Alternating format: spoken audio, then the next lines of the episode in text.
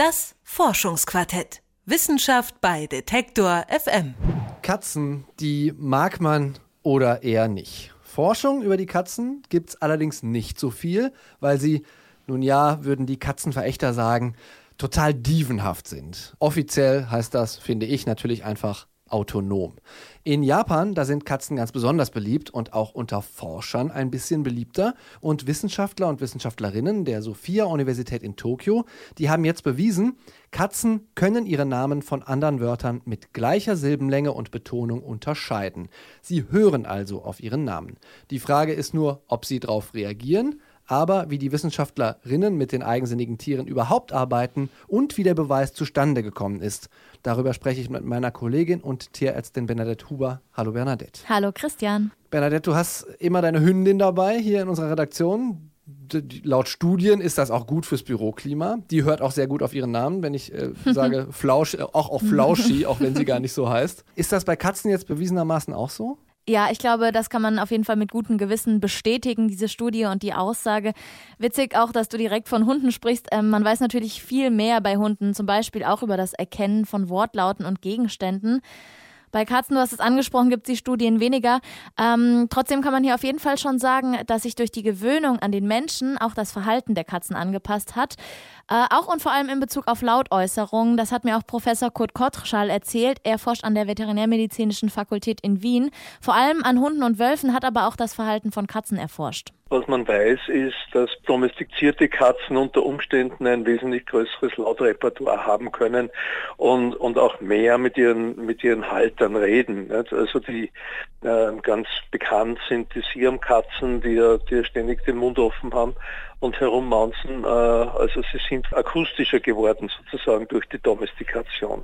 Die Akustik spielt in der Kommunikation auf jeden Fall eine große Rolle, zum Beispiel auch bei Schnurgeräuschen. Es ist ganz witzig, ähm, wenn die Katzen mit Menschen sprechen, dann nehmen sie immer genau die Frequenz, die von uns auch als am angenehmsten empfunden wird. Also keine Frage, da hat man sich irgendwie schon gegenseitig angepasst, um miteinander zu kommunizieren. Ja, jetzt hat man ein bisschen in die andere Richtung geforscht, der Kommunikation, also von uns zu den Katzen und was sie davon verstehen. Warum weiß man da bei Hunden eigentlich so viel mehr? Die Fanbasis ist doch in etwa ähnlich verteilt. Warum die Forschung nicht? Ein wichtiger Grund ist ganz naheliegend eigentlich. Hunde, die machen besser mit. Das weiß ja jeder, der mit Hunden und Katzen zu tun hat. Mhm. Ähm, ganz viele Experimente, die du mit Hunden machst, die sind zum Beispiel nach dem äh, Prinzip Command and Retrieval aufgebaut. Also ich bringe dem Hund Wörter für Gegenstände bei. Wenn ich dann das Wort sage, dann bringt er das passende Spielzeug. Mit Border Collies wird da ganz viel geforscht. Ähm, mit einer Katze, da wird genau dieser Aufbau verständlicherweise ziemlich schwierig. Das kann man schwer untersuchen, weil Katzen kaum kooperativ sind. Mhm. Ich kann nicht zur Katze sagen, hol mal aus dem Nebenraum das Bällchen. Zu einem Hund kann ich das sagen, zu einer Katze kann ich schon sagen, aber sie wird wahrscheinlich nicht wirklich reagieren darauf.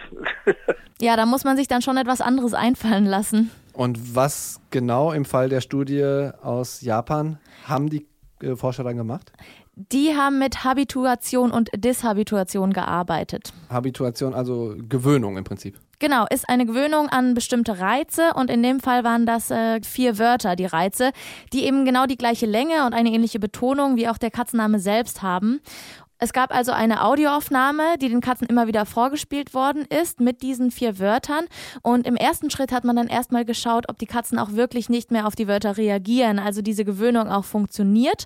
Und nur die, die auf die Wörter nicht mehr reagiert haben, gelten dann als gewöhnt, als habituiert und nur mit denen wird überhaupt weitergemacht. In dem Fall also, dass die Katzen auch in die Bewertung der Studie mit einbezogen werden. Und da kommt natürlich dann der entscheidende Teil des eigentlichen Experiments, der Name, das fünfte Wort. Das heißt, man gewöhnt Katzen an so eine Art Grundrauschen von vier Wörtern, die ähnlich klingen und ähnliche Silbenlänge haben wie der Name. Und dann kommt dieses fünfte Wort. Aber wie, wie beurteilt man denn eigentlich, ob Katzen reagieren? Weil wenn ich eine Katze sehe, es könnte ja auch nur ein Zucken oder ein Spielen sein. Stimmt, das ist auch gar nicht so leicht und am besten man teilt es in zwei Schritte. Also die Katzen werden gefilmt von den Forschern und daraus machen sie dann kurze Videosequenzen.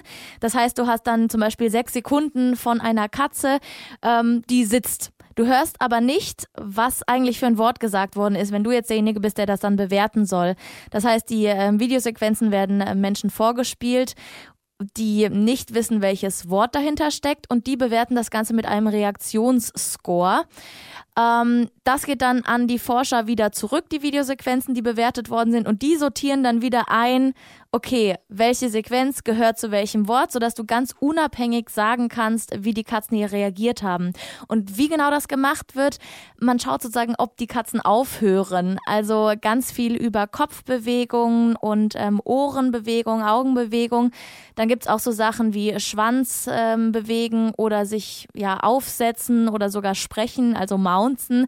Ähm, das haben aber die wenigsten gemacht. Also das geht über ganz kleine Reaktionen eigentlich nur. Das heißt, wenn sie ihren Namen hören und sich dann umdrehen, beispielsweise, oder anfangen mit dem Schwanz zu zucken oder, oder lossprinten, zu, weil sie denken, da kommt jetzt gleich der Futternapf, dann gilt das als Reagieren. Dann gilt, gilt das als Reagieren und ähm, so ist dann eben auch das Ergebnis der Studie zustande gekommen. Das heißt, Katzen erkennen ihre Namen. Genau, also die meisten Katzen haben einfach genauso reagiert ähm, beim fünften Wort, trotz dass sie auf die ersten vier nicht mehr reagiert haben.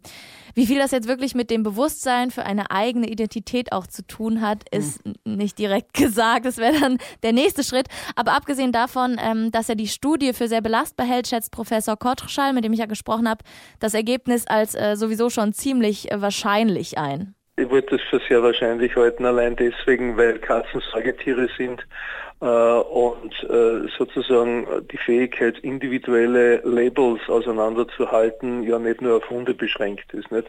Sie brauchen nur in einen Zoo gehen, äh, sozusagen von Nashorn über einen Elefanten bis weiß nicht was, Delfine. Also äh, alle diese Tiere äh, können mit ihren Namen umgehen. Wir haben Wölfe in Ernstbrunn und die hören natürlich auf ihre Namen. Ich fand übrigens besonders interessant, was er mir erzählt hat, äh, dass all das im Gehirn rein anatomisch schon angelegt ist und deshalb eben nicht weiter verwunderlich. Ich würde sagen, das ist eine allgemeine äh, Säugetiereigenschaft. Also ich, ich spreche jetzt nicht von den Kleinhirnigen, ich spreche jetzt nicht von den Ratten und Igeln, sondern eher von den Großhirnigen, also die mit Hirnwindungen, weil die haben äh, ganz ähnliche vorsprachliche Zentren in den äh, Temporalloben, also in den Schläfenlappen äh, und sind also bereits darauf eingerichtet, äh, sozusagen Laute entsprechend mit Bedeutung zu versehen. Du siehst also, irgendwie ist die Forschung eher Bestätigung dessen, was Menschen, die sich mit Katzen beschäftigen, ob das jetzt ihre Besitzer oder eben Forscher sind, sowieso schon geahnt haben. Na klar. Aber Katzenforschung ist trotzdem super und es gibt durchaus noch ein paar offene Fragen. Welche wären das zum Beispiel? Äh, zum Beispiel die individuelle Bindung. Bei Katzen kennt man ja, reicht die Beziehung irgendwie zum Menschen von, das ist einfach nur mein Futterautomat, zu einer ganz engen persönlichen Bindung. Die sprechen miteinander, die gehen spazieren.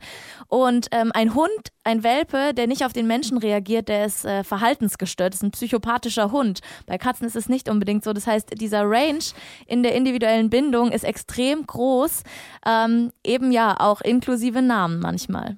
Also was viele Besitzer schon geahnt haben, ist wissenschaftlich bestätigt. Katzen erkennen ihre eigenen Namen. Die Studie hat sich für uns Bernadette Huber angeschaut und von dem Verhaltensforscher Kurt Kottreschall einordnen lassen. Vielen Dank, Bernadette. Gern geschehen.